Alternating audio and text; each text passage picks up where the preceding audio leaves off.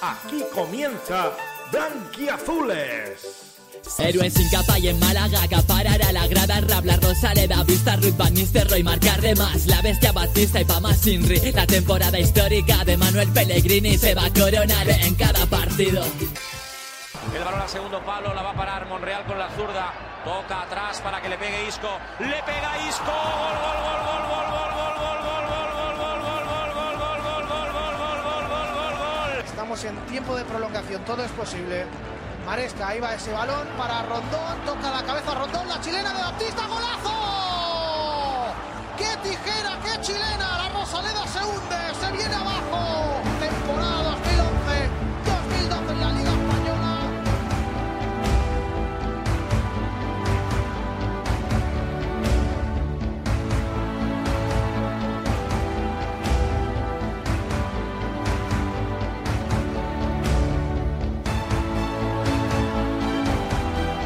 Bienvenidos un día más a este podcast de Blanquiazules con Juan Trigueros, donde encontrarás toda la información necesaria del Málaga Club de Fútbol. Pues en esta ocasión vamos a hablar de ese encuentro disputado este pasado domingo a las 9 de la noche en el Molinón, en Gijón, donde enfrentaban al Real Sporting de Gijón y al Málaga Club de Fútbol. Sin acierto, sin puntería, eso fue más bien lo que ocurrió en ese encuentro.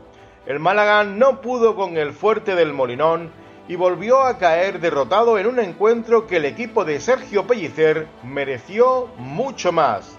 La falta de puntería y el hambre de gol hacen dejar los puntos en Gijón. Se disputaba en el Molinón la jornada vigésimo de la Liga Smartbank entre dos equipos muy competitivos. La ventaja partía claramente del equipo rojiblanco en puntos en la tabla clasificatoria. El Pellicertín se dibujaba en el verde con el clásico 4-4-2, dejando en la medular a Escasi y a Jozabet, dejando a Ramón en el banquillo de inicio después de su recuperación de las molestias de su hombro. Empezaba un partido pensado en defender el 0-0 de inicio por parte del Málaga Club de Fútbol que salía al ataque de manera muy reservada. En los primeros minutos la presión que ejercía el Real Sporting parecía ser más efectiva que la que el Málaga Club de Fútbol aportaba en los primeros minutos. Pero las ideas e inicios de juego siempre tenían a una persona vigente. Eran los pies de Joaquín Muñoz y de Jozabed. Pasaban los minutos y el Real Sporting se asentaba en el campo y en el minuto 24 el Real Sporting llegaba en su primera intervención y Manu García disparaba demasiado centrado con el exterior tras un pase de Babín que regateó, pero Dani Barrio apareció para desquitar cualquier sueño rojiblanco. El Málaga Club de Fútbol empezaba a sufrir, sobre todo con las jugadas a balón parado, creando graves problemas en defensas, volviendo a ver aquellos fantasmas del pasado. Pero ningún equipo cogía el peso del partido. Pasaron los primeros 45 minutos en un partido muy entretenido, con un ritmo alto, pero ningún equipo salía como claro dominador, buscando siempre mutuamente el despiste del contrincante pero los dos equipos pasaron por la primera mitad muy precisos en defensas. El Pellicertín lo intentó en la banda de Yanis Ramani, pero no anduvo con mucha suerte el franco-argelino, que empezó el encuentro muy marcado. En la segunda parte, el Málaga Club de Fútbol necesitaba coger las riendas del encuentro, pero ambos equipos empezaron esta segunda parte con los mismos jugadores que abandonaron la primera mitad. En el minuto 48, el Real Sporting, gracias a su goleador y pichichi de esta liga Smartbank, Uros Jurjovic, más conocido como Yuka, hizo el primer y único gol de este encuentro tras una gran jugada de Guille Rosas. La tuvo el Málaga tras el gol, en el minuto 50, en una jugada de Jozabed que por dos veces intentó marcar en la meta de Diego Mariño, pero sin fortuna. A partir de aquí el Málaga empezaba a apretar líneas llegando con más asiduidad a la portería de Diego Mariño, mientras el equipo de Gallego se dedicaba a defender ese 1-0 conseguido por Yuca. Pasados los primeros 20 minutos de la segunda parte, el Málaga Club de Fútbol dejaba al Real Sporting dominar sin ningún juego efectivo. El partido empezaba a abrirse y no ofrecía ningún momento de tranquilidad. Ambos equipos querían quedarse con la victoria y en el caso del Málaga buscar al menos el empate. El Málaga Club de Fútbol empezaba a volver a subir una cuesta de sufrimientos con un gol en contra fuera de casa, algo que molesta al técnico de la Costa del Sol, por ver cómo su equipo lo intentaba una y otra vez, pero sin obtener los resultados deseados. Y cuando todo parecía ir peor para el Málaga Club de Fútbol, en el minuto 74, el colegiado dio un poco de esperanzas, pitando un penalti a favor del Málaga Club de Fútbol. Pero tras revisar por el afamado VAR, el árbitro desestimó la sanción de penalti. En los últimos 15 minutos, el Málaga Club de Fútbol apretaba, y mucho, en busca del empate, pero el Real Sporting solo se centraba en cubrirse ante ese aluvión blanquiazul que ejercía su juego con más corazón que con determinación. Finalmente el Málaga Club de Fútbol no pudo hacerse con ningún punto en el Molinón.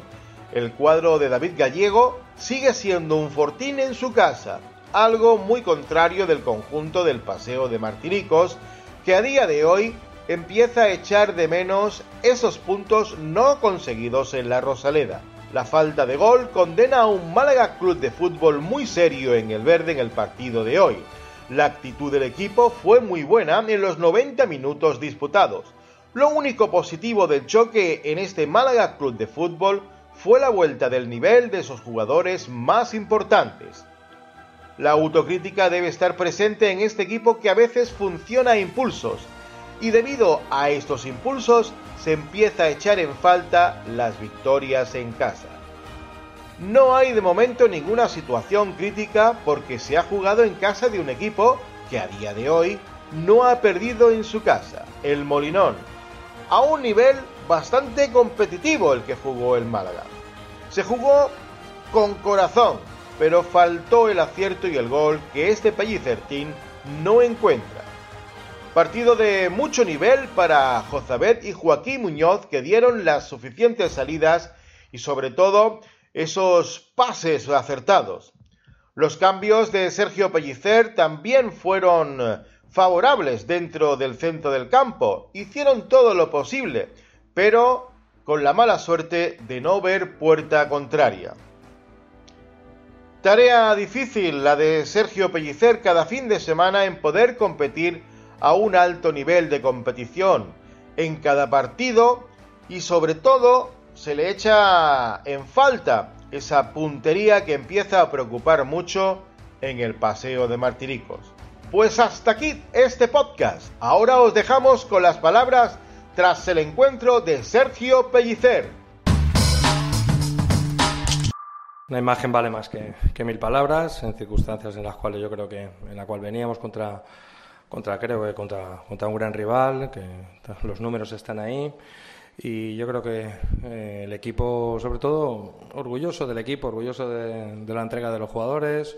Eh, yo creo que la forma de, competir, la forma de, cómo, de cómo hemos entrado al partido y, y todas las circunstancias en las cuales creo que, que no ha sido el desmérito del Sporting, yo creo que ha sido más mérito de, mis jugadores por el trabajo eh, realizado durante la semana, el plan de partido, eh, lo que nos ha faltado, pues eso, el tema de lo que estamos diciendo, el tema de las áreas, esa precisión, y luego pues el rival con muy poco, eh, a pesar que en la primera parte ha tenido una, luego pues, yo creo que es el inicio de la segunda parte, un centro con un rebote que no lo he visto y a partir de ahí, pues yo creo que el equipo lo ha intentado de, pues de miles de maneras. Lo ha intentado con juego asociativo, luego lo hemos intentado muchísimo más directo. Ese, ese es el camino, ese es el camino. Muchas veces son, son circunstancias y, yo creo que, que la imagen del equipo, el que, el que haya visto el partido, eh, nuevamente no va, no va al análisis del desarrollo del partido a lo que es el resultado final. Pero Eh, el Sporting Gijón tiene una, una, situación muy favorable en lo cual entra en una dinámica muy positiva. Es un equipo que, a pesar de que, no más se lo he dicho al su entrenador, a pesar de que le generas ocasiones, se mantiene en partido, eh, se mantiene un equilibrio, necesita poco para, para hacer daño y, yo creo que es un reflejo de lo que nosotros tenemos que, que, buscar y, y, tener ese equilibrio que cuando nos generen ocasiones, que creo que somos de los equipos que en porcentaje que menos nos tiran y encajamos muchos goles, tener tranquilidad, tener tranquilidad y equilibrio. Y luego, pues está claro, esa precisión, pero teniendo ocasiones, pues algún día estaremos más precisos y también creo que también ha sido mérito también de, de su portero y es así, la justicia final va con el resultado, y, pero orgulloso, orgulloso, muy orgulloso del trabajo de, de los jugadores y, ya nada, a pensar ya en el, en el próximo partido. Un poquito de, de rabia por porque hay mucho trabajo, hay mucho trabajo en unas circunstancias en las cuales sabéis todas las que nos manejamos en el día a día. Ayer tuvimos una baja inesperada, eh, ha tenido que venir Ramón, pero que era un jugador que no, no iba a salir y, que trabajes durante toda la semana y que, y que luego se ve reflejado en el campo y que, que los jugadores eh, ha habido cambios y el grupo ves que, que, trabaja y ve que va hacia adelante y que cree en, las propuestas, eh, te da rabia en varias situaciones. En el tema de arbitral ya sabéis, no, yo creo que en estos momentos eh, más que decir lo que uno piensa hay que pensar lo que uno dice y vosotros sabéis por qué. Entonces no hay ningún tipo de excusa en el tema arbitral, hemos perdido porque el rival ha marcado un gol más que nosotros, pero sí que es cierto que ha habido momentos eh, de las faltas, situaciones en las cuales eh, pérdidas de tiempo, que ahí eh, el equipo que, maneja el resultado a favor sale muy favorecido, ¿no? Entonces son circunstancias que, lo han hecho bien, pero que al final hay alguien que lo que lo permite. Entonces son las situaciones en las cuales eso se debería de, reflejar y a veces nosotros vamos por delante del marcador y salimos beneficiados. Esto al final, como diríamos, el fútbol es para listos, esto es así. Pero hay situaciones en las cuales y me da me da rabia, ¿no?